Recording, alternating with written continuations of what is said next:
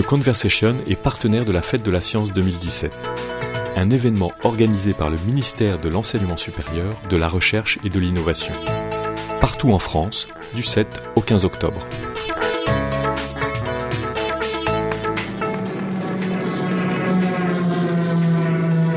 Idée reçue, les vaisseaux spatiaux font du bruit dans l'espace. On a plein d'exemples dans, dans l'industrie cinématographique de films qui utilisent l'espace, la science-fiction en particulier, où on entend des vaisseaux spatiaux ou, ou même euh, des explosions dans l'espace.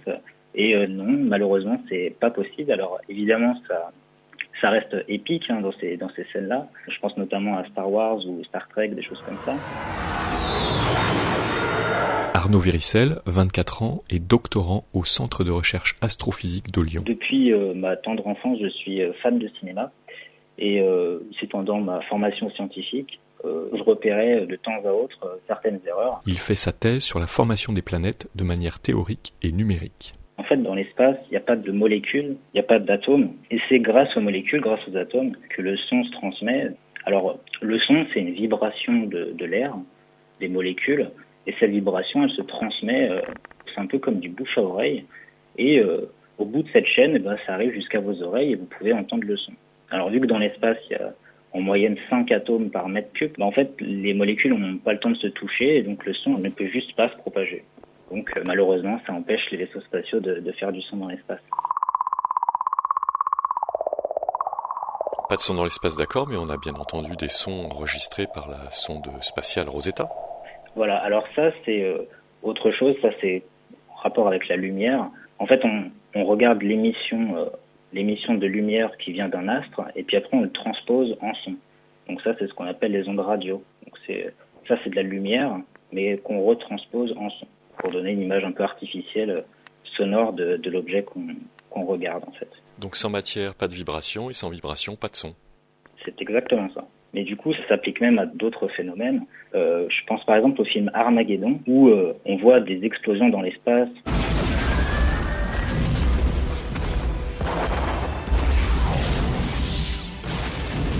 Il y a même euh, les protagonistes qui sont sur la comète à la fin qui tirent des balles avec des pistolets. En fait, euh, il n'y a pas du tout de déflagration dans l'espace, il n'y a pas du tout de, de flamme non plus, il n'y a pas d'explosion en fait, tout simplement parce que ça demande du dioxygène. Et du dioxygène, encore une fois, il n'y en a pas dans l'espace. Donc euh, toutes ces choses-là, c'est complètement irréaliste. En fait, c'est des explosions euh, sans, sans rien. Pas de son, mais de la lumière dans l'espace. Effectivement, parce que le son et la lumière, c'est deux choses différentes. Le son, c'est ce qu'on appelle une onde, mais une onde mécanique, donc qui s'appuie sur qui s'appuie sur de la matière, alors que la lumière, c'est un autre type d'onde qu'on appelle électromagnétique et qui, lui, euh, s'autopropage. Donc lui, il n'a pas du tout besoin de matière, lui, il se sert de lui-même pour euh, se propager dans le vide. Et d'ailleurs, c'est une très bonne nouvelle parce que si, le, si la lumière se propageait pas dans l'espace, on n'aurait pas la lumière du soleil qui vient sur Terre et, et la vie aurait pas pu se développer. Alors est-ce que ça vous gêne euh, d'entendre au cinéma les vaisseaux spatiaux, euh, les moteurs des vaisseaux spatiaux faire du son? Alors, euh, quand j'étais au début de ma, de ma formation scientifique, ça me gênait particulièrement parce que c'était nouveau pour moi et, et je comprenais que c'était faux. Mais plus le temps a passé et plus j'ai réussi à découpler mon travail de, de, ce que, de ce que je voyais au cinéma. Donc maintenant, on va dire que quand je vois des aberrations comme celle-ci, où il y en a plein d'autres, on va dire que je fais la part des choses et j'essaye d'apprécier le scénario sur d'autres points. Alors quel film représente bien l'espace au cinéma? Euh, en fait, il n'y a que très peu de films qui euh, le représentent de manière satisfaisante. Je pense par exemple à Seul sur Mars avec Matt Damon. Euh, aussi, il y a Interstellar, le fameux film Interstellar, ou, ou encore Gravity euh, avec George Clooney. Donc tout ça, c'est des films qui sont très récents, donc de 2000 2013 à 2015. Et ces films-là, ils, ont mis en avant le fait qu'ils représentaient bien ces, concepts physiques. Mais euh, il y a même des films qui sont sortis après ces films-là qui font ces erreurs. Donc on a l'impression que les films euh, apprennent pas de, l'ancien travail et qui refont toujours les mêmes erreurs en boucle. Donc euh, je pense par exemple au film Sunshine en 2007. Euh, récemment, il y a un film qui s'appelle euh, un, monde un monde entre nous, euh, pareil qui parle du voyage jusqu'à Mars. Il y a Armageddon, il y a, il y a, il y a beaucoup beaucoup de choses. Star Wars euh, qui utilisent du son dans l'espace.